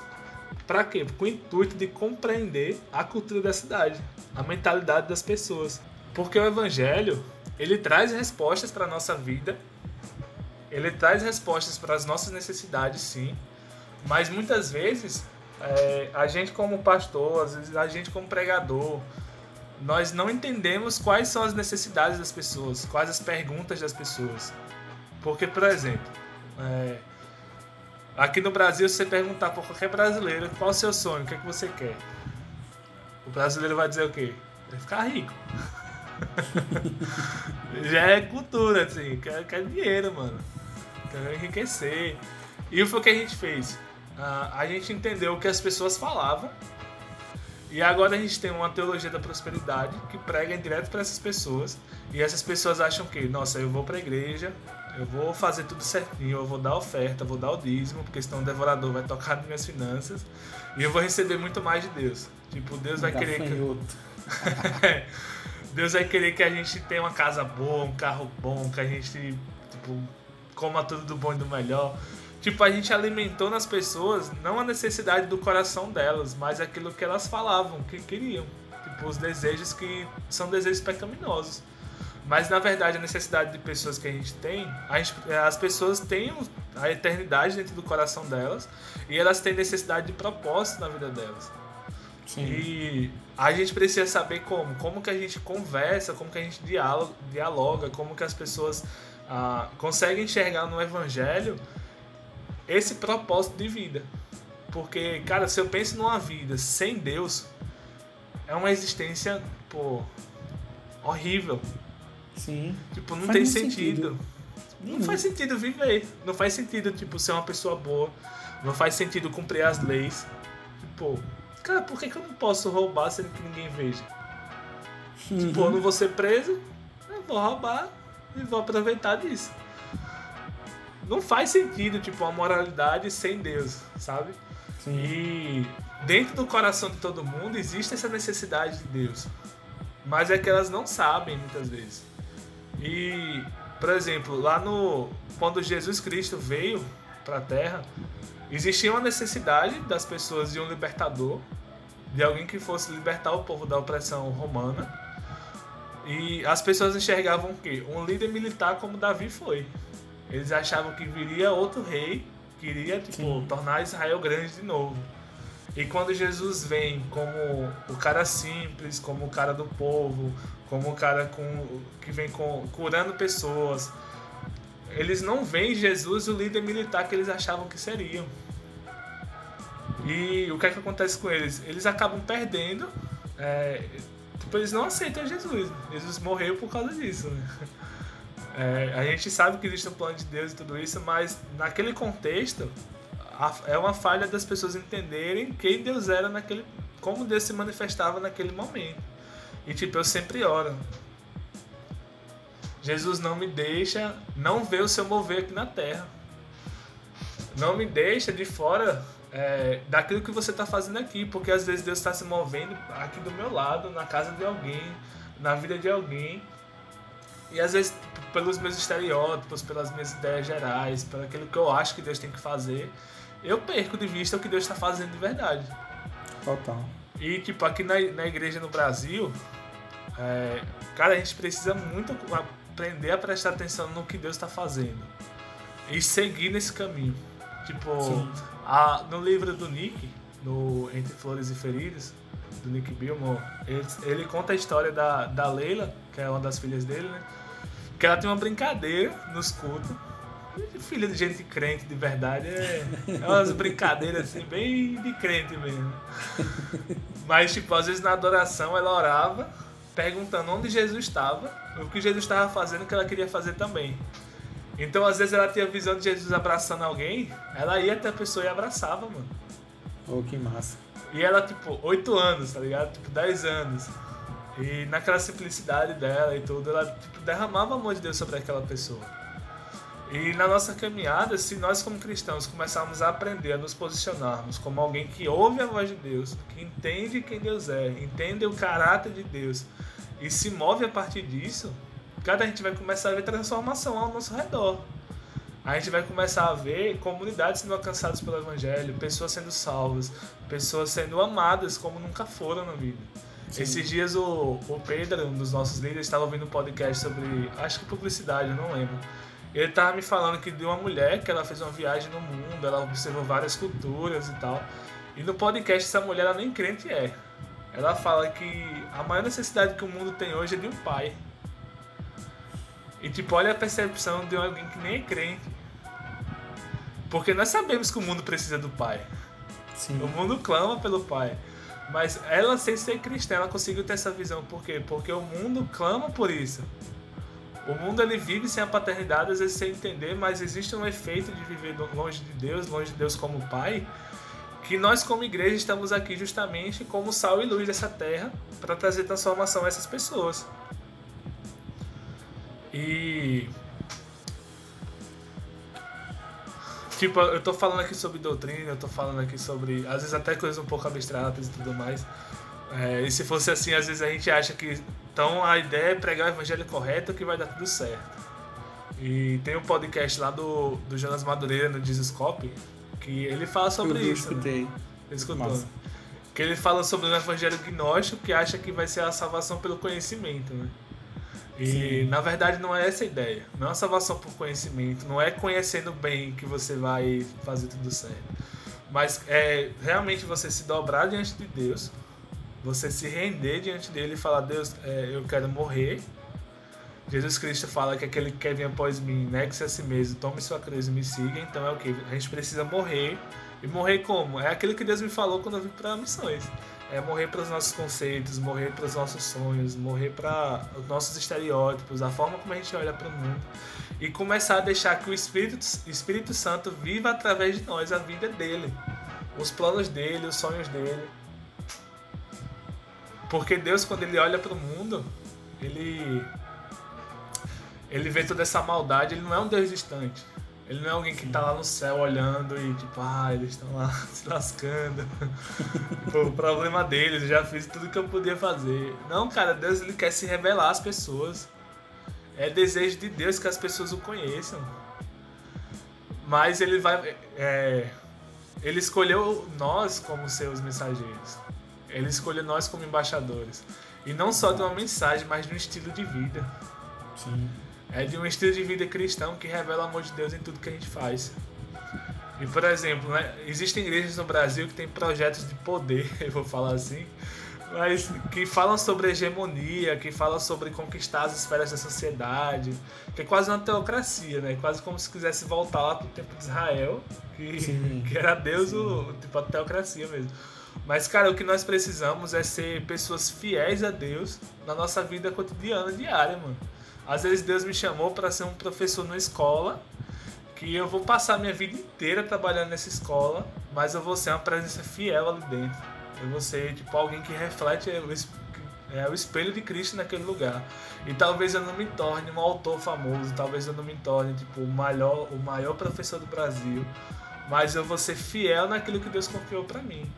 E nisso de ser fiel, é, a gente acostuma muito até a, a dar palavra para os outros de grandeza, como você Sim. vai ser isso, você Deus tem um plano grande na sua vida.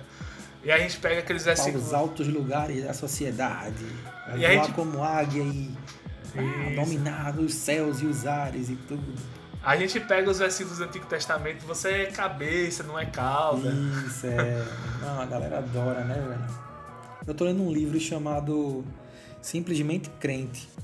Esqueci agora quem é o, quem é o autor, que é aquela pegada muito da liturgia do ordinário, sabe? Sei. É aquela ideia ali e tal, que ele fala muito sobre, sobre isso e, e justamente, né? Tipo, a gente quer sempre o extraordinário, mas a vida é feita de situações ordinárias, né? Uhum. Cotidianas, repetitivas, maçantes, muitas vezes chatas.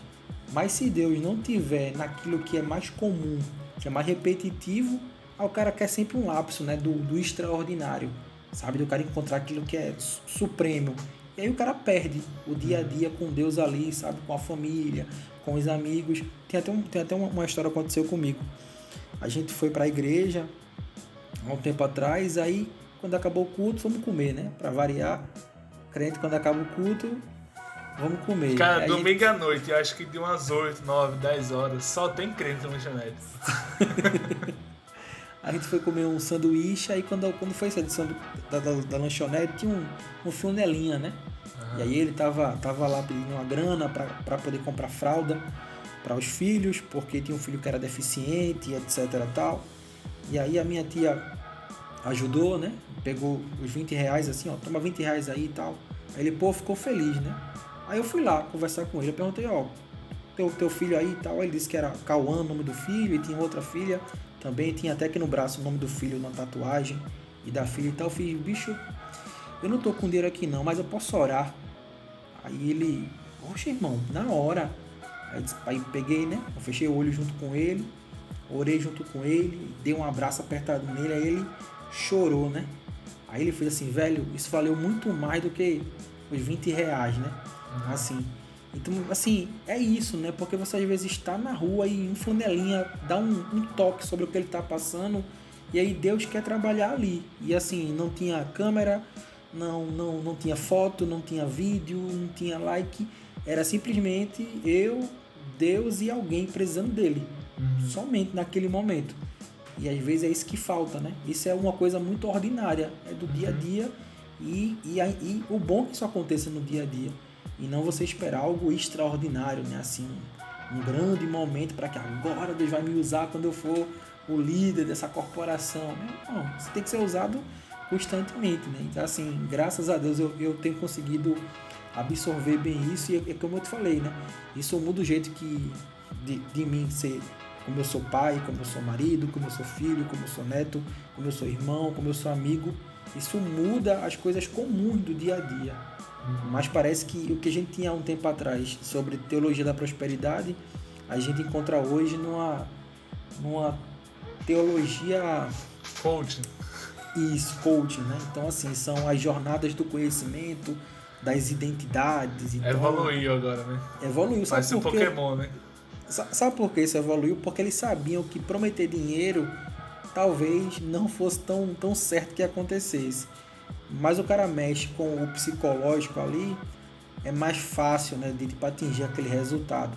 Mas assim, é tudo muito egoísta, né? É tudo Aham. sobre mim, aí, o meu jeito de pensar, sabe? Os, os meus locais, os meus lugares, as, as- as minhas capacidades, sabe? A minha identidade e tal. E eu digo, mas gente, aí o cara fica, sabe, numa, numa busca egocêntrica gigantesca que não tem reflexo nenhum para assim, para o, o bairro dele não, para a própria família, né? Eu digo ali, para dentro de casa. Aham. Você vê pouquíssimo reflexo. Ah, isso é geral?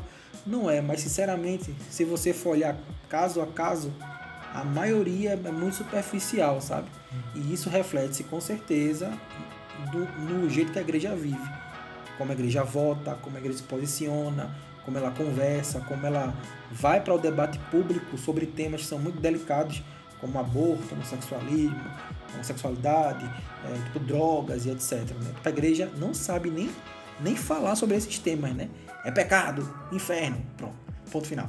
Acabou a discussão, sacou? Ah, Tipo, você falou essa questão da- desses temas, tipo, e na homossexualidade mesmo, por exemplo. Às vezes o homossexual, ele sabe mais que nós dizemos que aquilo é pecado do que ele sabe que a gente ama ele. total. A gente demonstra mais a nossa repulsa ao pecado dele do que nosso amor pra ele.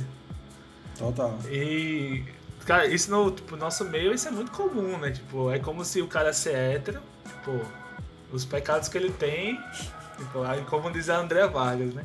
A heterosse- heterossexualidade é, lança fora a multidão de pecados, eu não lembro a frase. né?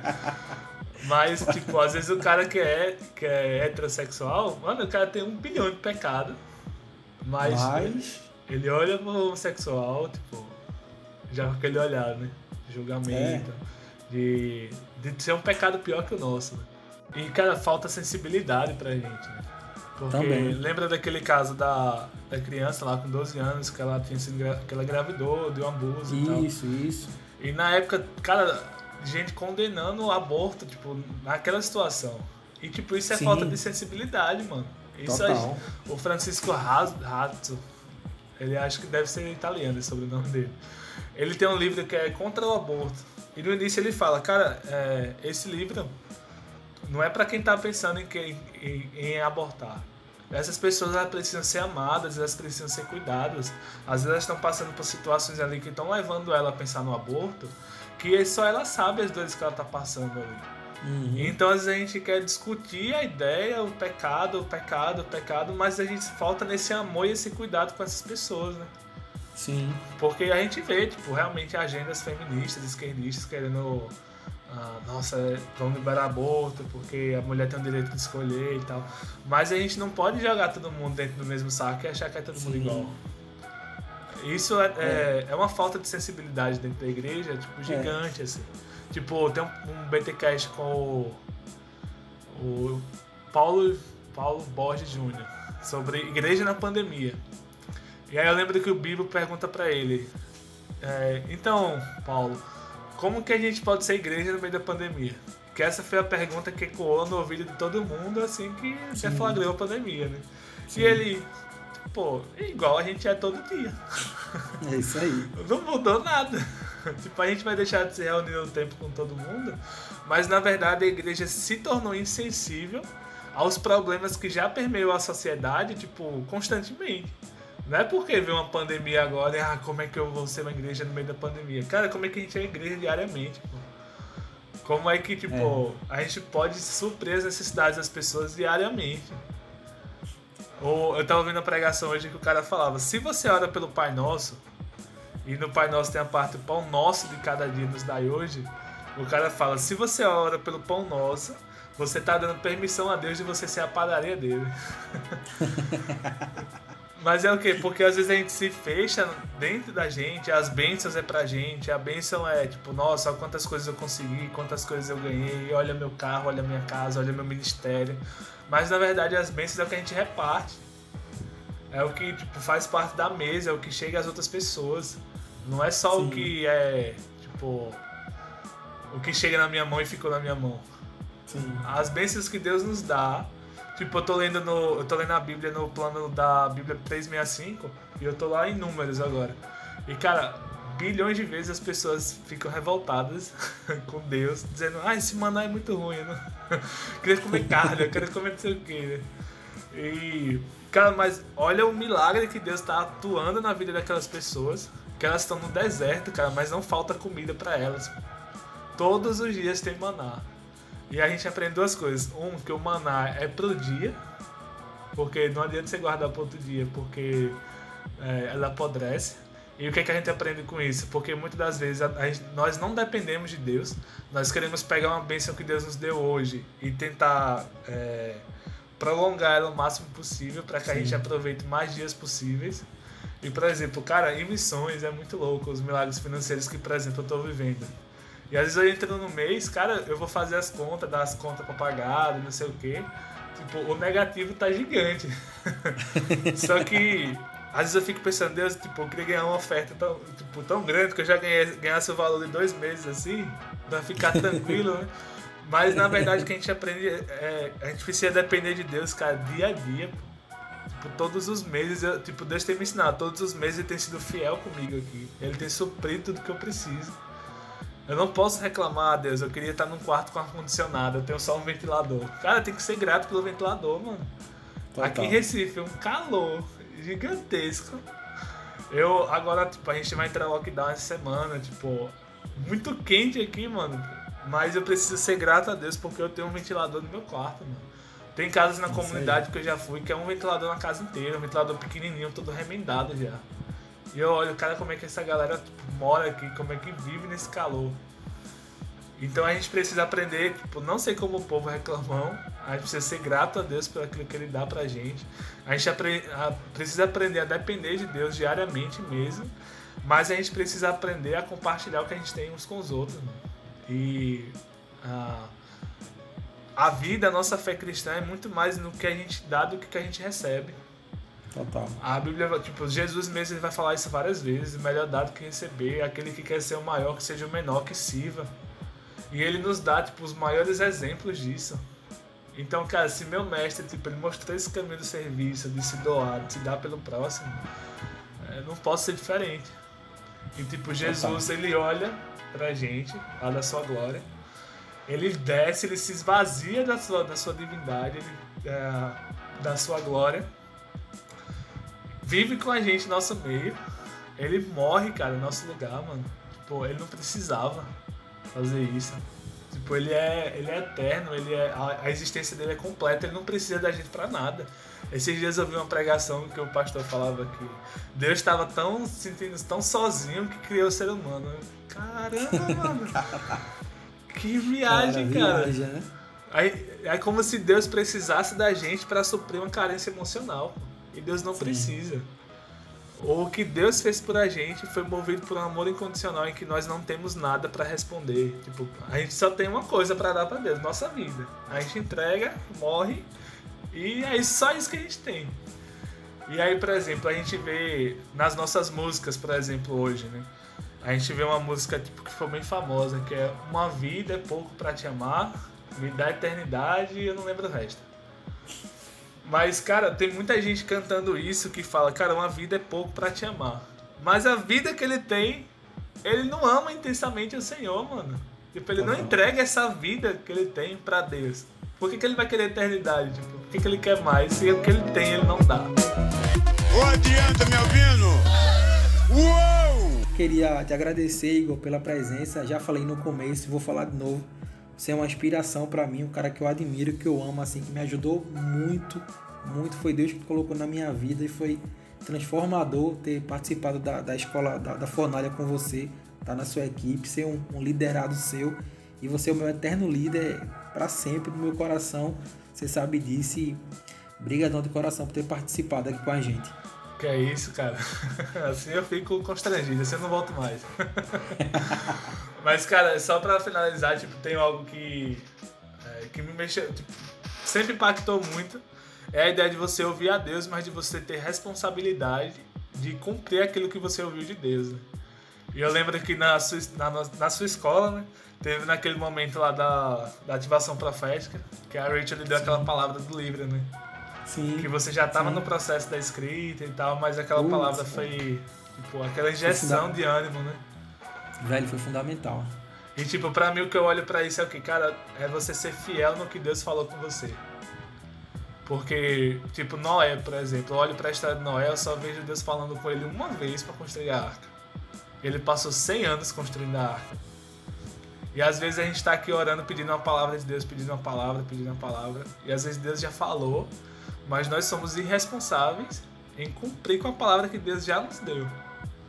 E tipo, eu aprendo muito isso, com isso na sua vida, e ver essa experiência, e ver tantas outras coisas que você tem vivido. Eu agradeço por, por ter participado. Como diz nas igrejas pentecostais, agradeço pela oportunidade. Mas, para não ficar só em minha palavra, eu vou cantar um hino. ah, muito, muito massa, velho. Foi muito, muito massa.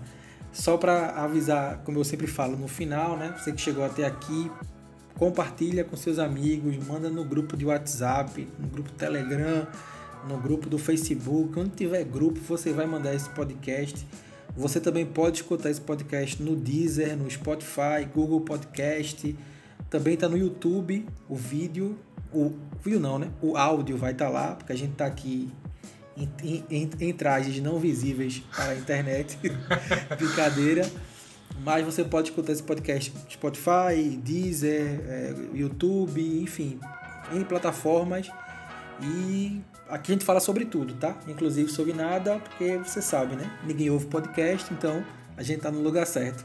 Valeu, obrigadão, até a próxima. Um cheiro e fiquem com Deus.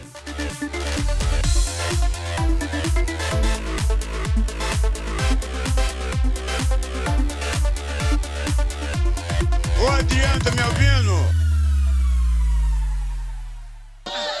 Uou!